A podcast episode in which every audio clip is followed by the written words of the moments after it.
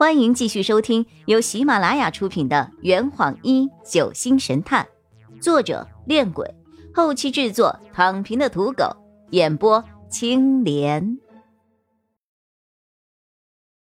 第二百九十二章，两个屁股硬的伏羲琴。答案出来了，张璇在手机上锁定了这个经纬度对应的地点。东经一百一十度四十一分十三秒，北纬二十八度四十七分三十六秒，对应的地点刚好就在这座城市。具体是在哪儿？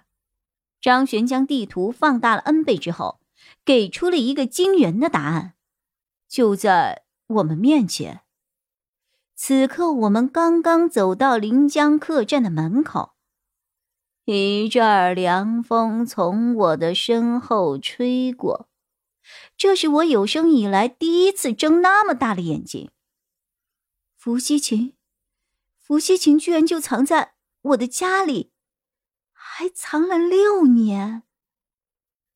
洛佩沉思着，第三条线索是林雨涵，也就是说。伏羲琴就藏于居住在临江客栈的林雨涵的手里。三个人齐刷刷的看向我，我双手叉腰瞪着他们。要是在我的手里的话，我还用跑那么多危险的地方吗？哈哈哈！盖尔迪斯开了口：“如果他不知道的话，线索的意思或许是伏羲琴就藏在临江客栈内。”是一件与林雨涵有关的东西，甚合情合理。看着他们脸上诡异的笑容，我的心头突然涌起了一阵凉意。你们，你们想干什么呀？你们想干什么呀？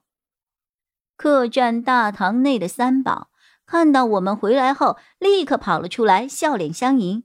雨涵、阿洛、张璇小姐，你们都回来了。客栈已经装修好了，清新淡雅、亮丽堂皇、美轮美奂，堪称人间仙境啊！怎么样？什么时候开张啊？十分钟后，三宝目光呆滞的坐在柜台后，生无可恋的看着凌乱的客厅。此刻，客厅里堆满了我的生活用品。雨涵，你要搬家吗？我坐在柜台上，没好气的说：“别理他们，三个神经病，神经病！”张璇站在那堆家居旁，拍了拍手上的灰。哎呀，没有看起来像古琴的东西啊！盖尔迪斯拿着一个铁锤从院子里走了进来。床我也拆了看了，都是普通的木头呀。哎。那个雨涵，你那儿还有别的木制品吗？滚！木头，木头，难道是？果然，聪明人想事情从来不用手。洛佩站起身来，缓缓的朝院子里走去。我们几个纷纷跟在了他的身后。他走到了歪脖子树旁，静静的凝视着。那个黑色的秋千底座，我的嘴角抽搐着。不是吧？张璇也愣了。呃，我看像。自信点儿，把箱子去了。洛佩爬上了歪脖子树，将挂在树上的秋千绳解了下来。我说这个绳子怎么那么结实，比鱼线还好用？原来。是琴弦呐！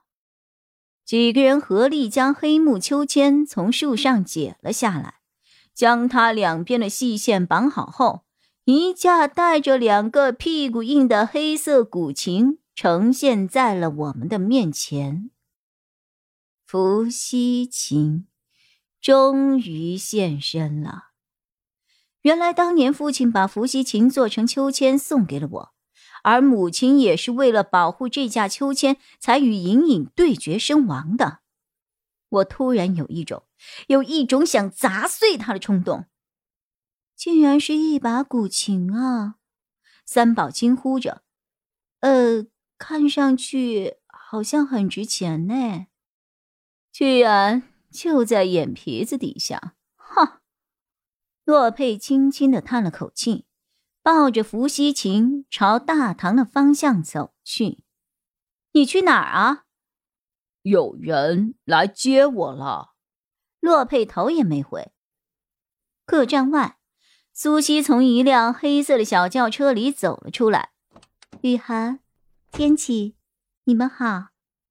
洛佩将伏羲琴交给了他，他又将琴塞进了车里。雨涵，我要走啊。洛佩转过身来看了我一眼，朝我鞠了一躬。这段时间，谢谢你的照顾。要走了吗？是。去哪儿啊？回英亭。什么时候回来啊？也许是明天，也许是明年。我讨厌离别的感觉，却还是故作镇定的耸了耸肩。